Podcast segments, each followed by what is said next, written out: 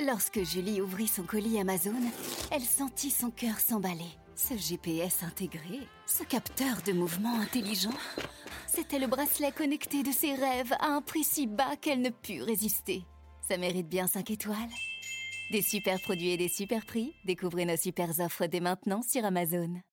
L'édito économique avec les échos. Bonjour François Vidal. Bonjour François. Directeur délégué de la rédaction des échos. Mauvaise nouvelle hein, pour le nucléaire français. Le chantier de l'EPR de Flamanville, décidément, continue de se conjuguer au futur. Il va subir un nouveau retard. Il ne démarrera qu'à la fin de l'année prochaine au plus tôt, soit 11 ans de délai supplémentaire, avec à la clé un nouveau dérapage du budget à près de 13 milliards euh, au total. De quoi donner du grain à moudre aux antinucléaires, François? Oui, et ils s'en sont donnés à cœur joint. Hein. Il faut dire que cette annonce pouvait difficilement mieux tomber pour eux en pleine campagne présidentielle. Ils ont même pu faire euh, d'une pierre deux coups, hein, c'est-à-dire dénoncer l'envolée des coûts du nucléaire et en même temps mettre en doute le programme de construction de nouveaux réacteurs récemment dévoilé par Emmanuel Macron pour faire face à la transition énergétique.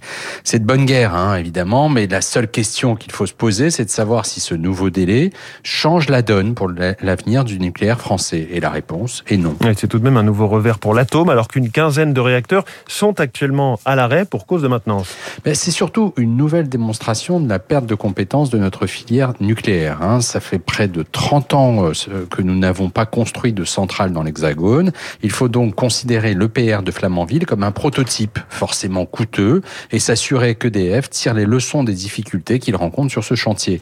C'est d'autant plus important qu'il n'existe pas de plan B hein, pour le mix énergétique français. Sans relance du nucléaire, nous ne serons pas capables de faire face aux besoins futurs de notre économie en énergie décarbonée. L'éolien et le solaire ne seront pas en mesure d'y répondre seuls. C'est précisément pour cette raison que l'Union européenne s'apprête à considérer l'atome comme une énergie verte. Et si un doute devait subsister sur l'intérêt du nucléaire pour nous, il suffirait de regarder ce que nous coûte actuellement la flambée des prix du gaz.